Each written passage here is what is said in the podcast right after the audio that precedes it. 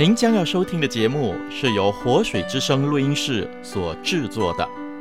我们的网址是 www.livingwaterstudio.net，l i v i n g w a t e r s t u d i o dot n e t，以及 www.voiceoflw.dot.org，v o i c e o f l w dot o r g。祝您收听愉快。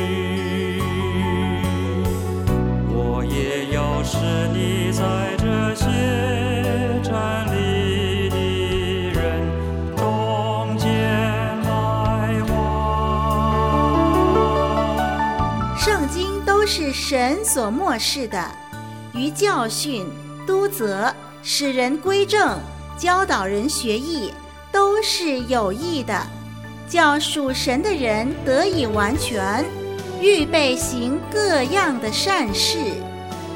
弟兄姐妹，活水之声为你预备了释经学这个课程。杨老师将教导你正确的解释圣经，以致明白神在圣经中所启示的真理。欢迎收听学习。学习。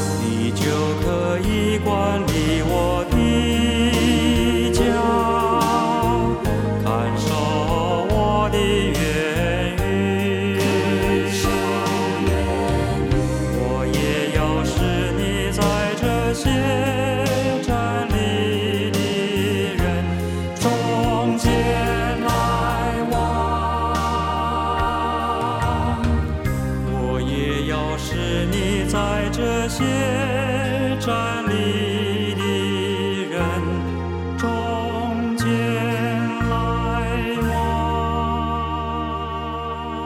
各位亲爱的听众，主内平安，我是杨德伟。这是基督教释经学课程。所谓释经学，就是解释的是，圣经的经，学问的学，释经学课程。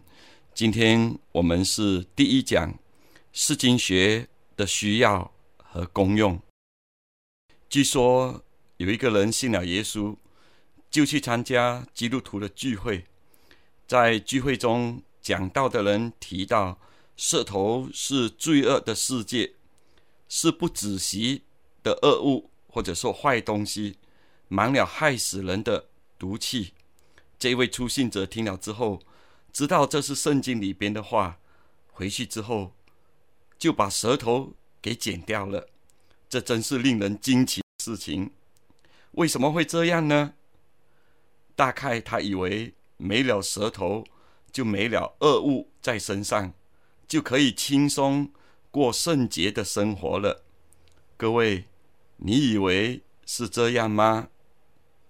无可否认的，这一个人对神话语的热心顺从，实在是单纯可嘉。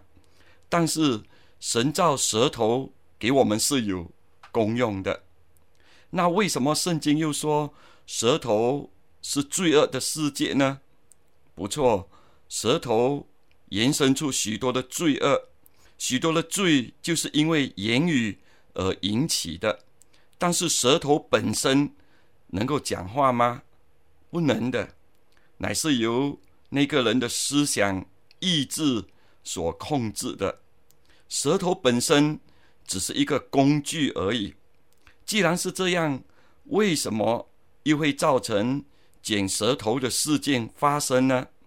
除了这位初信者的理解错误之外，讲者如何解释应用经文也是一个关键。如果我们知道怎么样正确的理解解释圣经的话，许多的偏差的信仰生活观念都能够避免了。更重要的是，让我们可以体验到神所要赐给我们丰盛美好的生命。这些其实都是所谓释经学的问题。首先，我们谈谈什么是释经学呢？基督教释经学就是解释圣经的科学和艺术。我再说一次，什么是释经学呢？释经学就是解释圣经的科学和艺术。它之被称为是科学，乃是因为它受某一体系之内的规则所指引，它是有规则的。它之被称为是艺术，乃是因为应用这些规则时，必须靠技巧，而不是机械式的仿效。所以，什么是释经学呢？基督教释经学就是解释圣经的科学和艺术。有人说，释经学乃是神学这门学问当中最重要的一部分，这是真的。对我们来讲，这一点更是重要，因为我们看圣经乃是信仰唯一的准则。不单单是信仰的基本准则，我们看圣经乃是信仰唯一的准则，或者说，对我们来讲，圣经就是神对人唯一具权威的声音。因此，我们要了解神所说的话，就必须忠实的、正确的解释圣经。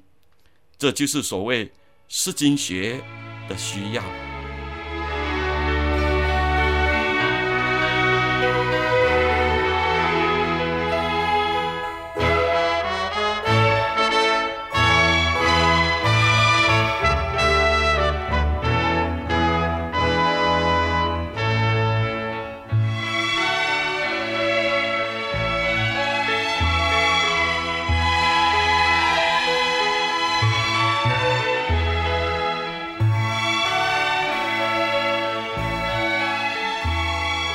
我们需要释经学，因为我们要确定神在圣经里说了什么，这也包含了要确定神所说话语的意思。假如神已经说了话，而我们却不知道他说了些什么，那对我们就没有什么益处了。因此，我们的责任是决定神在圣经里对我们说的那些话语的意义。要决定神说了些什么话语，乃是一件既高贵又神圣的工作。我们应该以恐惧、战惊的心，谨慎选择解释圣经的方法。无论是救赎、成圣、末世和基督徒生活的教义，都是建立在正确解释圣经的基础上。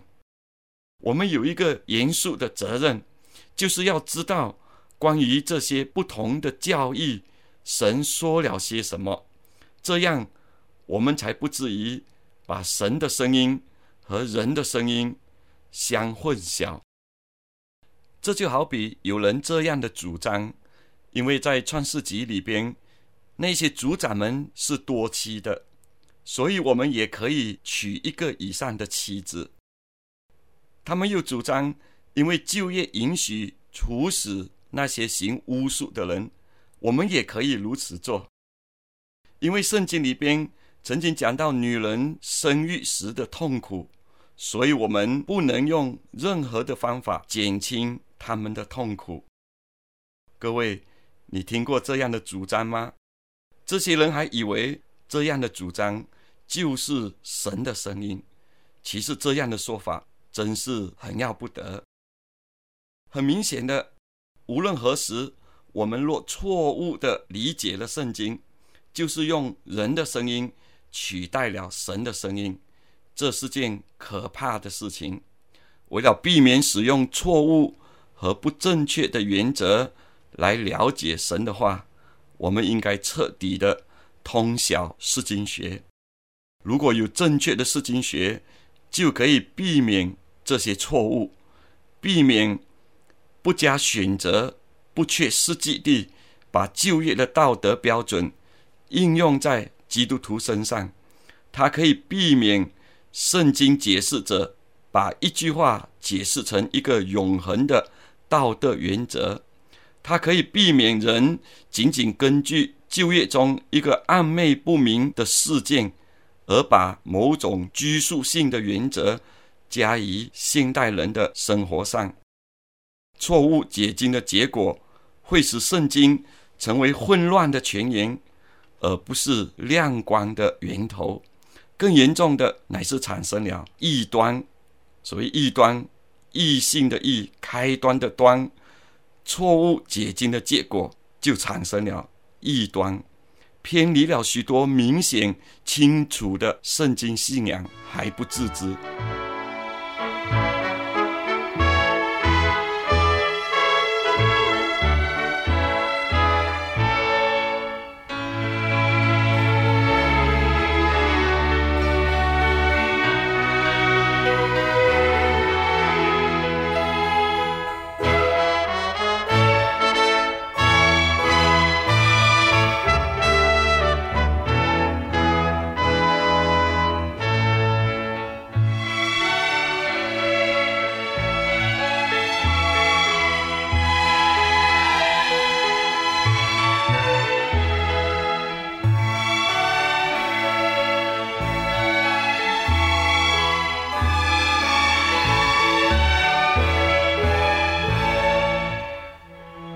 错误解经的结果，会使圣经成为混乱的泉源。更严重的，乃是产生了异端。就好比与基督教有关的一些异端，包括基督教科学会、耶和华见证人、安息日会等。若是看他们的出版物，就可以看出他们所使用解释圣经的体系有别于。历史上正统基督教信仰的特色，又好比耶和华见证人根据启示录第七章和第十四章的经文，坚称将来得在天上与主同享永生富乐的人，只有十四万四千人。这些人当然非耶和华见证人莫属，甚至若超过这一个数目。其他参加耶和华见证人的人，只能是其他的羊，而留在新造的地上。为什么会有这样的主张呢？因为他们忽略了这一段经文的这个数目是指作以色列人讲的，而其实今天的以色列人能够分辨出自己是哪一个支派的吗？已经不能了。很明显的，那一些支派是一种象征的意义，而十四万四千这个数目也是象征的，所以他们不顾经文的题材，过分字面化，文字的字，面子的面，文化的化，字面化，或者说死抓住文字表面的意义，而不顾文章的题材和可能其他的解释，他们不顾经文的题材，过分字面化，就造成他们自以为意、陷入异端的原因。所以，用什么方法和原则来解释圣经是重要的。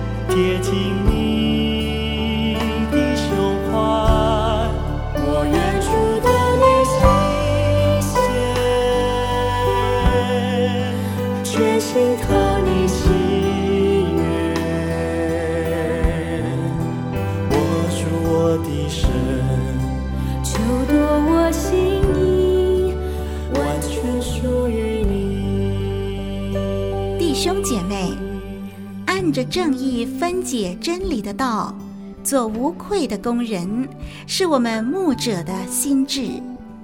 如果您在圣经上有什么困惑，欢迎您透过来信与我们交流。让我们继续存着敬畏神的心，去领受及分享永活神的道，从而建立神的教会。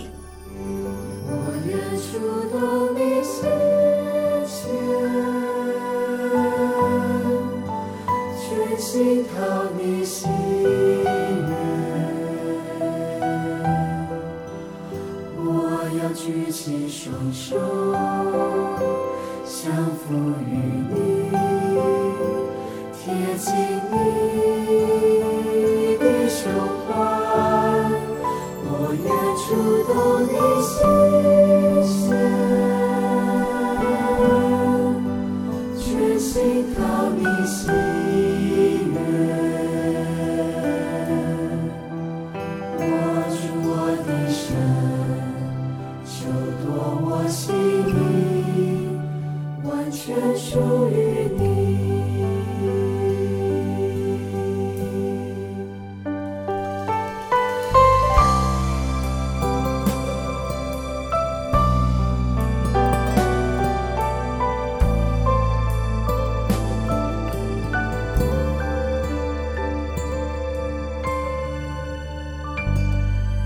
怎样知道某一种的解释原则是正确或不正确，是正统或异端呢？那就必须细心的研究解释圣经的这门科学了。否则的话，我们只是治标而不是治本。我们所辩论的只是皮毛的问题，而不是根本的问题。就好比有一本书。在讨论到一个具争论性的课题时，作者先设定了正统释经的一些原则，这是对的。其实许多经文争论的问题，若回到正确的释经原则中，这些问题将容易解决的多了。因此，重要的乃是要了解神所说的话，我们必须决定用什么方法。来解释他的话，这就是释经学所要教导我们的。释经学实在是我们的需要。那释经学所用的方法，所要做的又是什么呢？接着我们要讲释经学的功用。从某一个角度来讲，释经学要做的，就是要在我们的心和圣经作者的心之间。搭一座桥梁，这就好像如果有两个人同样是住在上海，又是在同一个阶层环境中生活，年龄也相近的话，他们彼此之间的了解沟通会是怎么样的呢？当然是很直接，也方便的多了。同样的，对圣经的了解也是这样。若是耶稣那一个时代又住在巴勒斯坦地方的犹太人，要了解圣经就容易的多了。可是今天，一个解释者与原作者有不同的语言、文化、历史和地理背景，解释的工作就不是那么容易了。这就是为什么。我们研读圣经的时候，我们发现我们与原作者之间有着很多的差距，或者说差别。最明显的差距就是语言。圣经在不同的部分用了希伯来文、亚兰文、希腊文所写成，这与我们所用的语言是完全不同的。圣经学。最重要的工作之一，就是制定一些原则，以弥补这一种的差距。圣经翻译者已经为我们做了一些很重要的工作，使我们可以借着我们的语言阅读圣经。但是，若是我们要确定即更清楚的明白原作者的意思的话，还有许多功夫是我们要做的。我们要去了解圣经语言，因为我们与原作者之间的差距之一就是语言。文化是第二个差距，在我们时代和圣经时代之间存有文化的差距，翻译者和解释者也必须弥补这一种的差距，比如亚伯拉罕时代。丈夫和妻妾、子女的错综复杂关系，除非我们能够了解那个时期的文化模式，我们就无法完全了解圣经对这些事件的记载。又比如，耶稣所讲的比喻中，有许多细节都是取自当时人们的风俗习惯。若要对那些比喻，有较多的了解，就必须多认识那一个世纪犹太人的文化。在约翰福音十四章，主耶稣说：“我去是为你们预备地方去。我若去预备了地方，就必再来，接你们到我哪里去。我在那里，叫你们也在那里。”主耶稣这里所讲的是什么意思呢？原来。是跟犹太人分家、预备迎娶的过程有关系的，因此，对圣经时代的婚姻习俗、经济方式、法律系统、农业文化等等的认识，对于我们的解释圣经有很大的帮助。地理也是另外一样可以帮助我们了解。圣经经文的工具，比如在出埃及记里边所记载的十样灾害，在许多细节上明显带有埃及地理的特色。基督的生平、保罗的传道旅行，都与巴勒斯坦和小亚细亚的地理有关。因此，若能配合圣经地理学上的知识，对我们之了解圣经的意义会有很大帮助，因为地理也是我们与原作者之间的一个差距。历史背景更是我们与圣经作者之间的另外一样差距。了解历史背景，是我们了解大部分圣经经文所需要的。比如，要了解基督的生平。就必须先知道就业犹太人的许多经历，连同在两月之间发生了一些什么事，而耶稣时代人们的生活又与罗马政府对巴勒斯坦的统治以及对地方政府的处理方法有关。总之，很明显的，圣经历史的知识。对我们探讨基督的生平，以致整本圣经都有很大帮助。所以，我们讲的这许多，主要就是说，我们与圣经作者之间有很大的差距，包括语言、文化、地理、历史的背景。所以，我们要认识圣经语言、文化、地理、历史的背景，这将使我们的心能够和圣经作者的心之间搭起一座桥梁。可以去除彼此之间的鸿沟，叫我们可以正确的明白他们表达了什么意思。神透过他们又向我们说了什么，使我们可以确定神的声音。神要告诉我们的真理，神要指引我们的正道，而不至行差大错。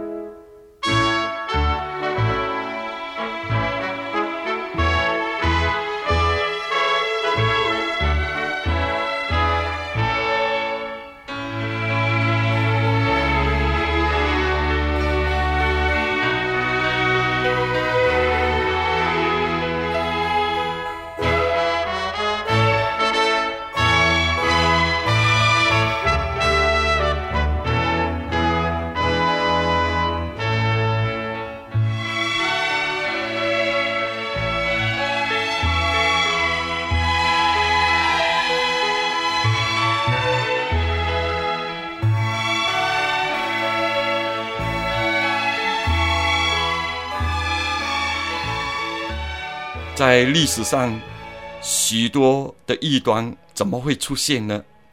归纳起来有几个原因。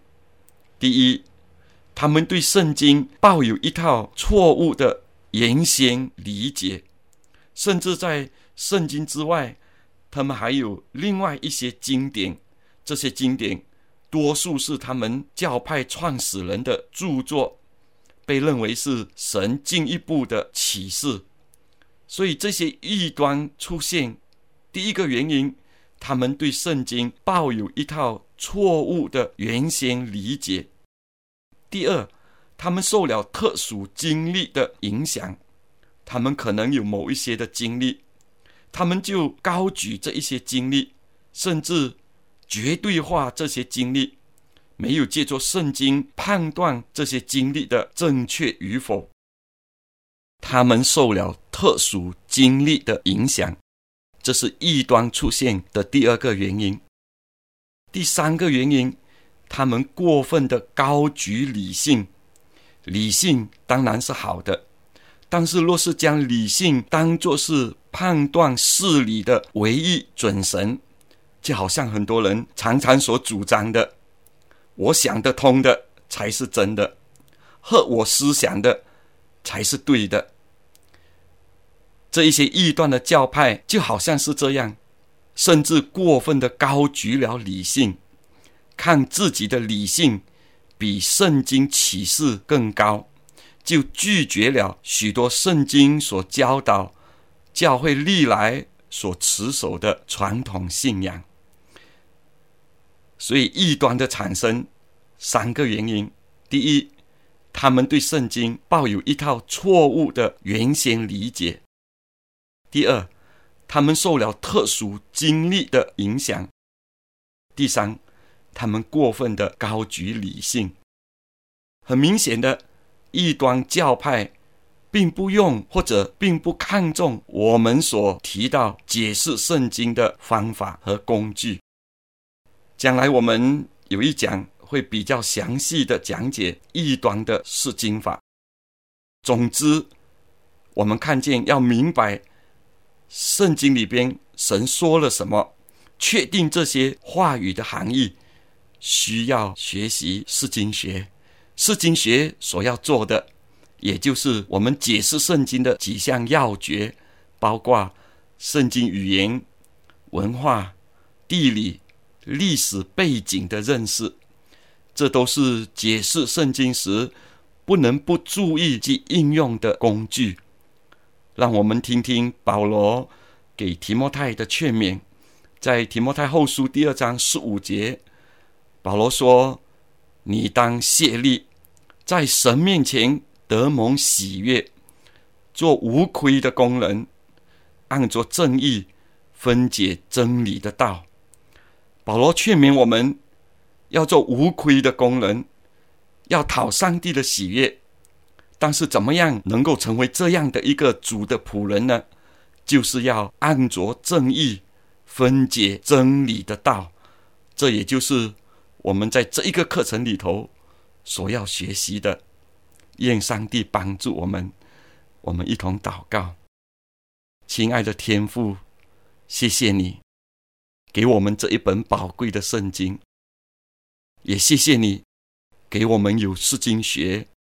主，我们愿意真正的明白你的话语，唯独听从你的声音。你帮助我们能够学好解释圣经的功夫，使我们可以在你面前成为无愧的工人。谢谢你，奉主的名祷告，阿门。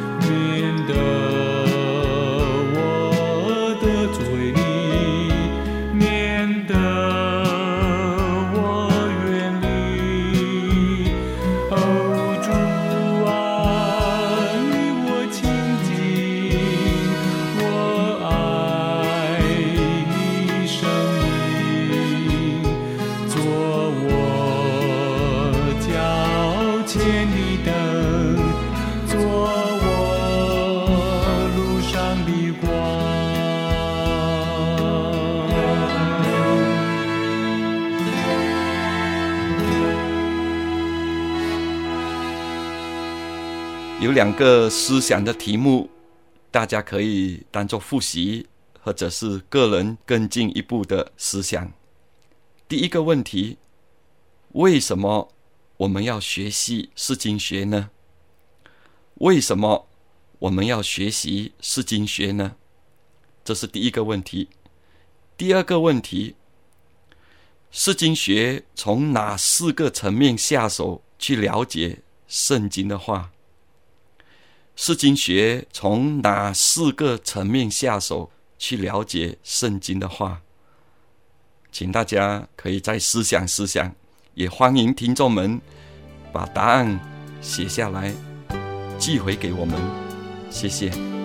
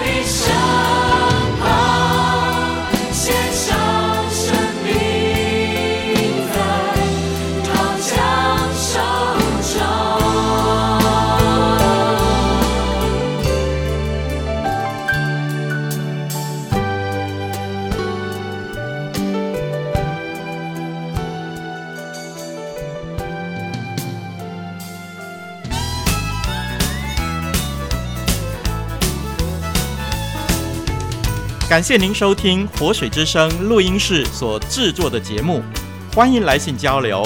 电邮地址是 t h u e k 二零零四 at yahoo dot com t h u e k 二零零四 at yahoo dot com。